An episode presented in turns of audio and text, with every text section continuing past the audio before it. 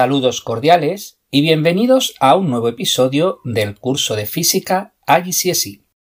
Comenzamos un nuevo tema, el número 12. Si el anterior tema estuvo dedicado al estudio de la electricidad, dedicamos este tema al estudio primero del magnetismo y posteriormente a los efectos electromagnéticos. Os recuerdo que existen cuatro fuerzas fundamentales en la naturaleza la gravedad, el electromagnetismo, la interacción nuclear débil y la interacción nuclear fuerte. Fijaros que decimos fuerza electromagnética, no fuerza eléctrica ni fuerza magnética. Fue en 1820 cuando el danés Hans Christian Ørsted descubrió, de forma un tanto casual, que una corriente eléctrica genera un campo magnético. Posteriormente, en 1831, el inglés Michael Faraday demostró la inducción electromagnética, es decir, que con ayuda de un imán y un cable que se mueve dentro del campo magnético se genera una corriente eléctrica. Finalmente, en 1865, el escocés James Clerk Maxwell unificó las fuerzas eléctricas y magnéticas dándoles forma en un sistema de veinte ecuaciones. Sería el escocés Oliver Heaviside quien les daría forma en las cuatro ecuaciones archifamosas.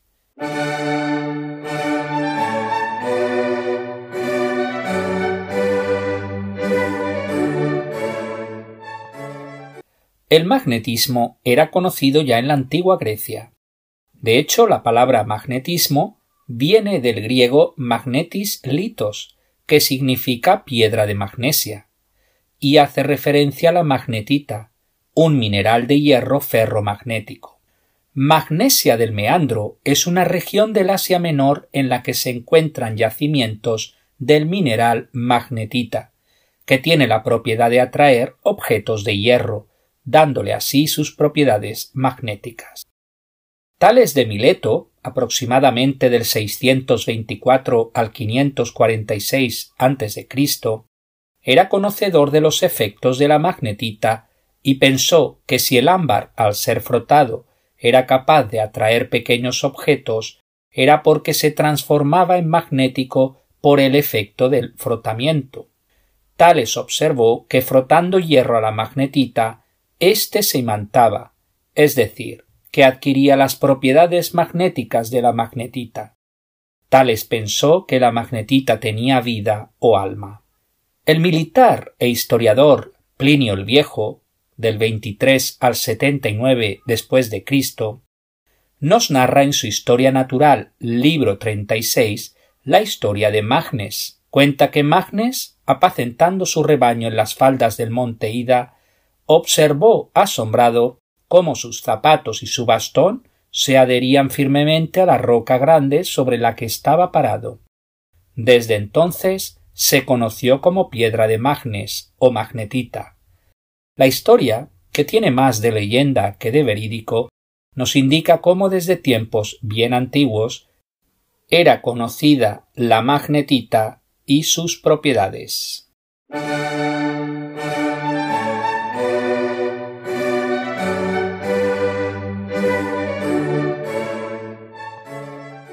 Si acercáis un imán a filamentos de hierro, veréis cómo éstos son atraídos por los extremos del imán.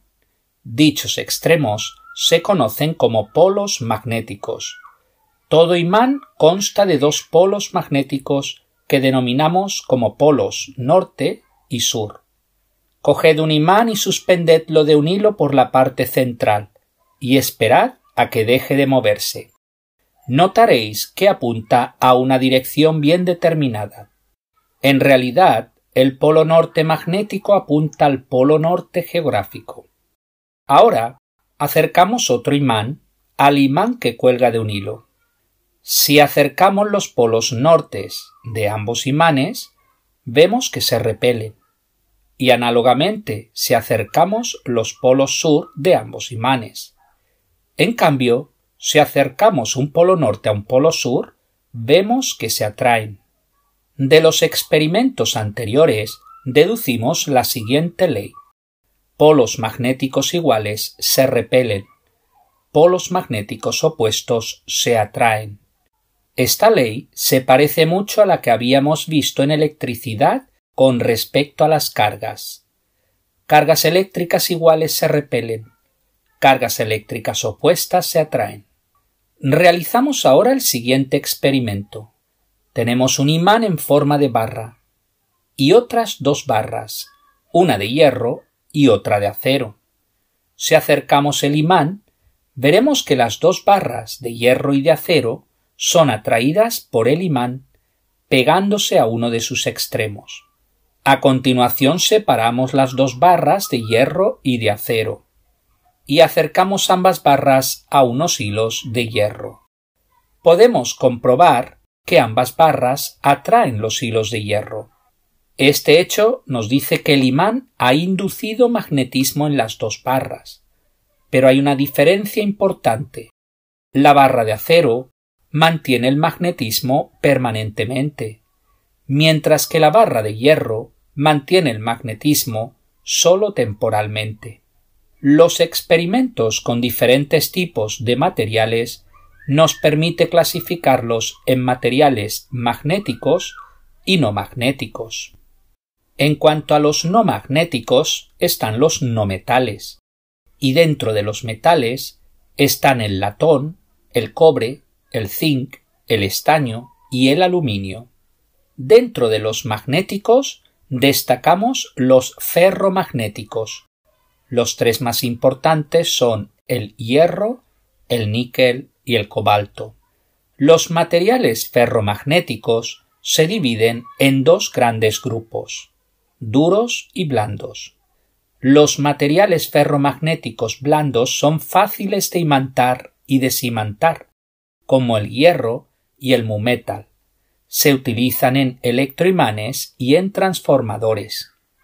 Los materiales ferromagnéticos duros son más difíciles de imantar y de desimantar, como el acero, o aleaciones como el alnico, alcomax y magnadur.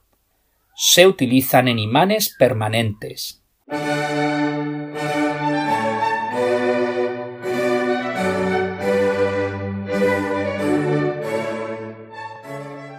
¿De dónde proviene el magnetismo? La clave está en los electrones. Cada electrón se comporta como un pequeño imán. Se dice que tiene un momento magnético. En principio, los momentos magnéticos de los electrones de un material están orientados al azar.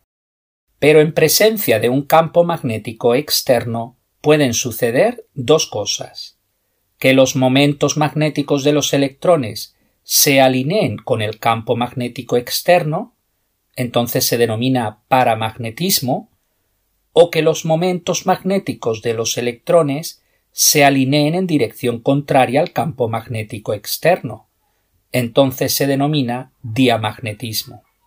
En 1907, Pierre Weiss descubrió que en el caso de los materiales ferromagnéticos están formados por dominios. Un dominio es algo así como una pequeña zona dentro del material que a efectos prácticos actúa como un pequeño imán, pues los electrones de ese dominio apuntan a la misma dirección. Nótese que diferentes dominios pueden apuntar a diferentes direcciones.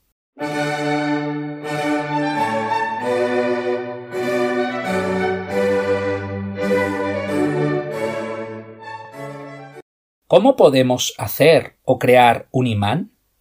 Imaginad una barra de acero que queremos imantar permanentemente. Existen dos métodos. Un método consiste en frotar con un imán, pero debe de hacerse de la siguiente manera. Agarra el imán por un extremo, por ejemplo, el norte, y acércalo a la barra de metal que quieres imantar. A continuación pasa el imán por toda la barra de un extremo al otro. Cuando llegues al otro extremo, levanta el imán, haz medio círculo en el aire y regresa nuevamente al otro extremo. Y volvemos a repetir.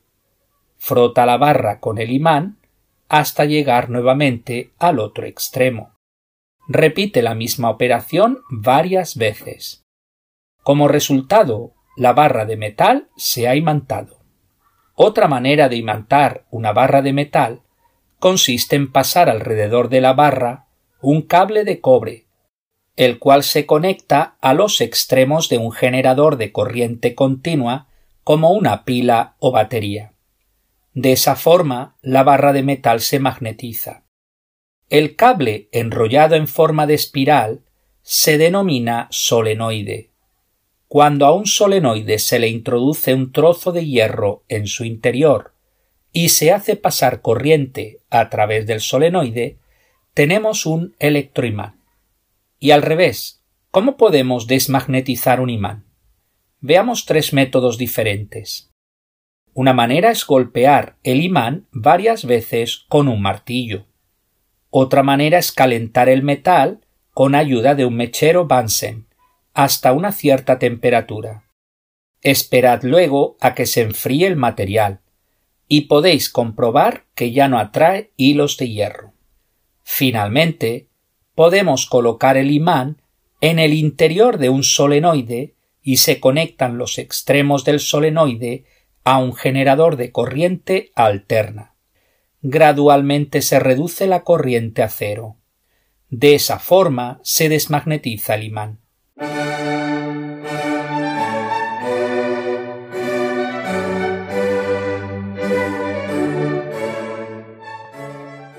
De la misma forma que para entender las fuerzas eléctricas introducíamos el concepto de campo eléctrico, ahora para entender las fuerzas magnéticas introducimos el concepto de campo magnético. El campo magnético es la región del espacio donde un imán u otro material magnético experimenta una fuerza magnética. Podemos dibujar las líneas del campo magnético con ayuda de una diminuta brújula que se va colocando y se dibujan los dos puntos que marcan los extremos de la brújula. A continuación se mueve la brújula de forma que uno de sus extremos siempre se coloca sobre el último punto dibujado. Finalmente se unen todos los puntos dibujados, obteniéndose así una línea de campo magnético.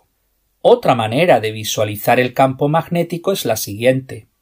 Colocamos una hoja de papel encima de un imán. A continuación esparcimos limaduras de hierro sobre la hoja de papel. Veremos que éstas se reorientan en la dirección de las líneas de campo magnético. De los experimentos anteriores observamos las siguientes propiedades. Primero, las líneas de campo magnético salen del polo norte y se introducen en el polo sur. Si colocamos una pequeña brújula en el campo, el norte de la brújula apunta en la dirección del campo magnético. Segundo, donde mayor es la densidad de líneas de campo magnético, más fuerte es el campo magnético y por tanto mayor es la fuerza magnética. Tercero, las líneas de campo magnético son cerradas, a diferencia de las líneas de campo eléctrico que son abiertas. Esto significa que una línea que sale del polo norte se dobla hasta introducirse nuevamente en el polo sur. Veamos cómo es el campo magnético entre dos imanes, concretamente en su parte central, la que pone en contacto los dos imanes. Primero, si colocamos el polo norte de un imán cerca del polo norte de otro imán, se repelen. Las líneas de campo magnético se separan la parte superior hacia arriba y la parte inferior hacia abajo. Como son polos magnéticos norte, sabemos que las líneas salen de los polos. En este caso, el punto medio se conoce como punto neutral, ya que en él el campo magnético es nulo. Fijaros la analogía del campo magnético entre dos polos norte y el campo eléctrico entre dos cargas positivas. Segundo, si colocamos el polo sur de un imán cerca del polo sur de otro imán, se repelen. Las líneas de campo magnético se separan, la parte superior hacia arriba y la parte inferior hacia abajo. Como son polos magnéticos sur, sabemos que las líneas entran a los polos. Fijaros la analogía del campo magnético entre dos polos sur y el campo eléctrico entre dos cargas negativas. Tercero, si colocamos el polo norte de un imán cerca del polo sur de otro imán, se atraen. Las líneas de campo magnético salen del polo norte y se curvan para entrar en el polo sur del otro imán.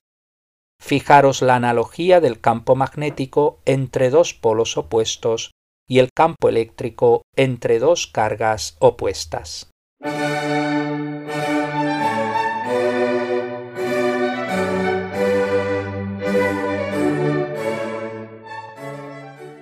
El planeta Tierra se comporta como un gran imán, teniendo a su alrededor un campo magnético gigantesco, el cual es muy importante para la protección de la radiación proveniente del Sol. ¿Cómo es el campo magnético de la Tierra? Pues análogo al de un imán tipo barra.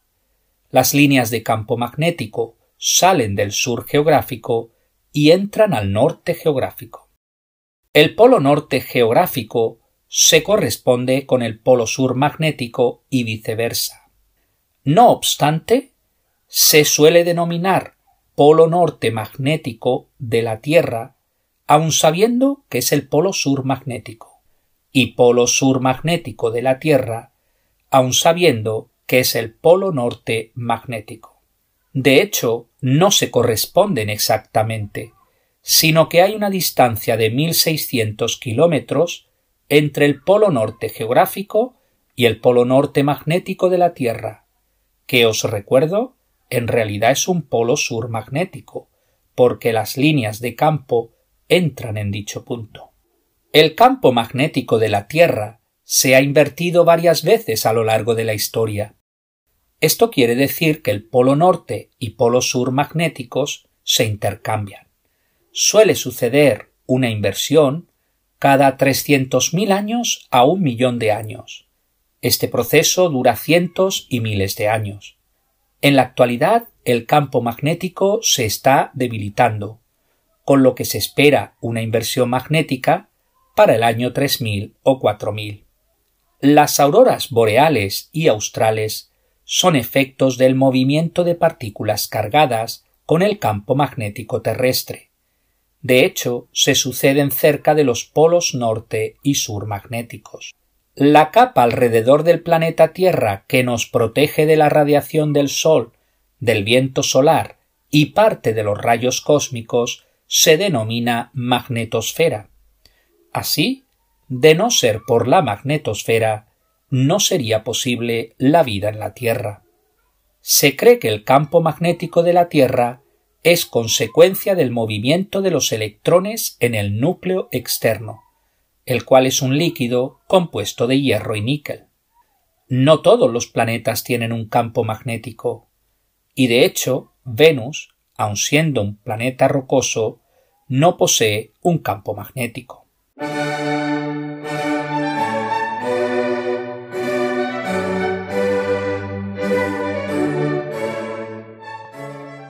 Veamos algunos ejercicios. Número 1. Colocamos el extremo P de una barra de hierro cerca del polo norte de un imán. ¿Qué sucede? A. P se vuelve un polo norte. B. P se vuelve un polo sur. C. La barra de hierro no se magnetiza. D. Los polos del imán se invierten.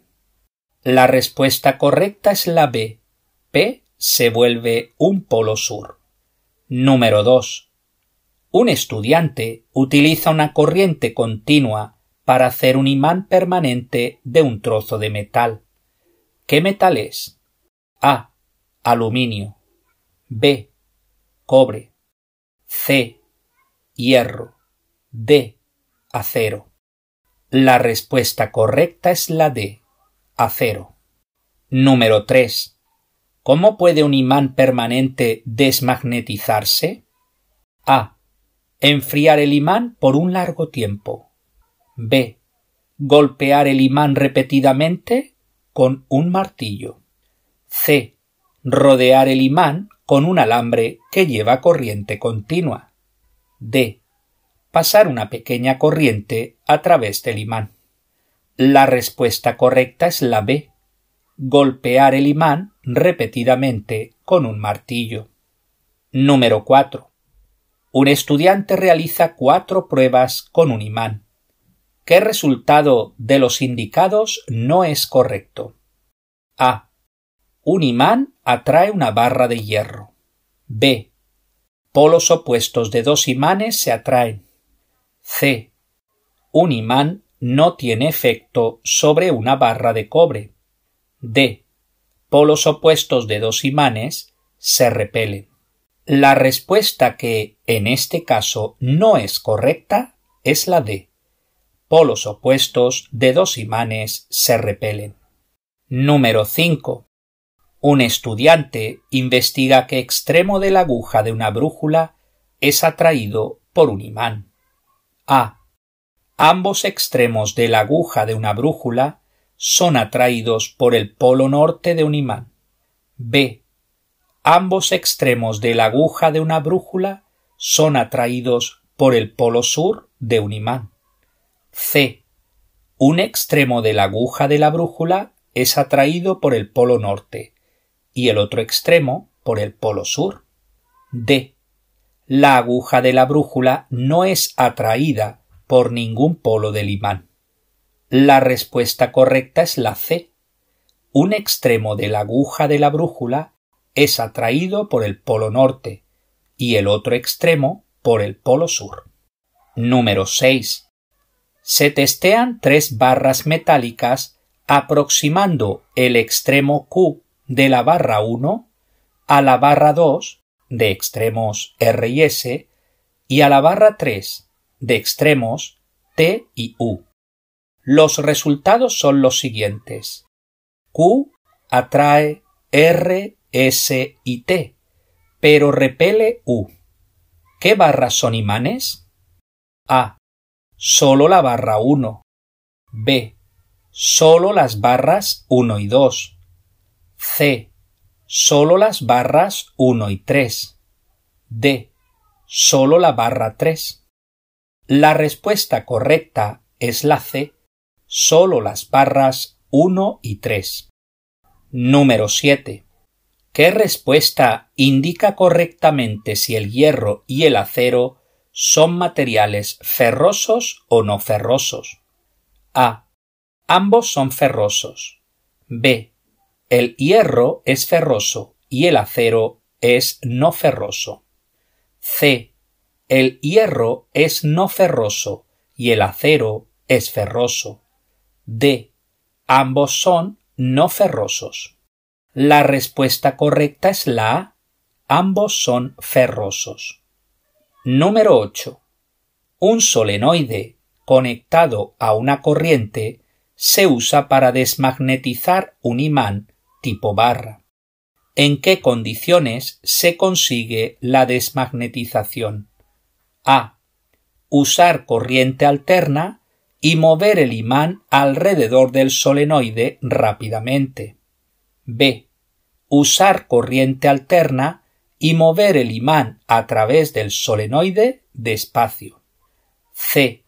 Usar corriente directa y mover el imán alrededor del solenoide rápidamente. D. Usar corriente directa y mover el imán a través del solenoide despacio. La respuesta correcta es la B. Usar corriente alterna y mover el imán a través del solenoide despacio. Número 9. Se acerca un imán permanente a un trozo de cobre y éste no es atraído por el imán. ¿Por qué? A. El cobre es ferroso, pero solo es atraído por un electroimán. B.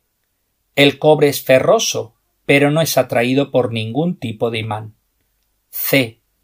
El cobre es no ferroso y solo es atraído por un electroimán. D. El cobre es no ferroso y no es atraído por ningún tipo de imán. La respuesta correcta es la D. El cobre es no ferroso y no es atraído por ningún tipo de imán. Ejercicio número 10 y último. Un trozo de hierro y otro de acero son atraídos por un electroimán. Se desconecta la corriente del electroimán. ¿Qué sucede? A. Tanto el hierro como el acero permanecen magnetizados. B.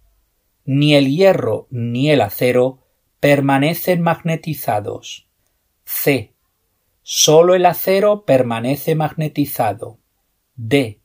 Solo el hierro permanece magnetizado.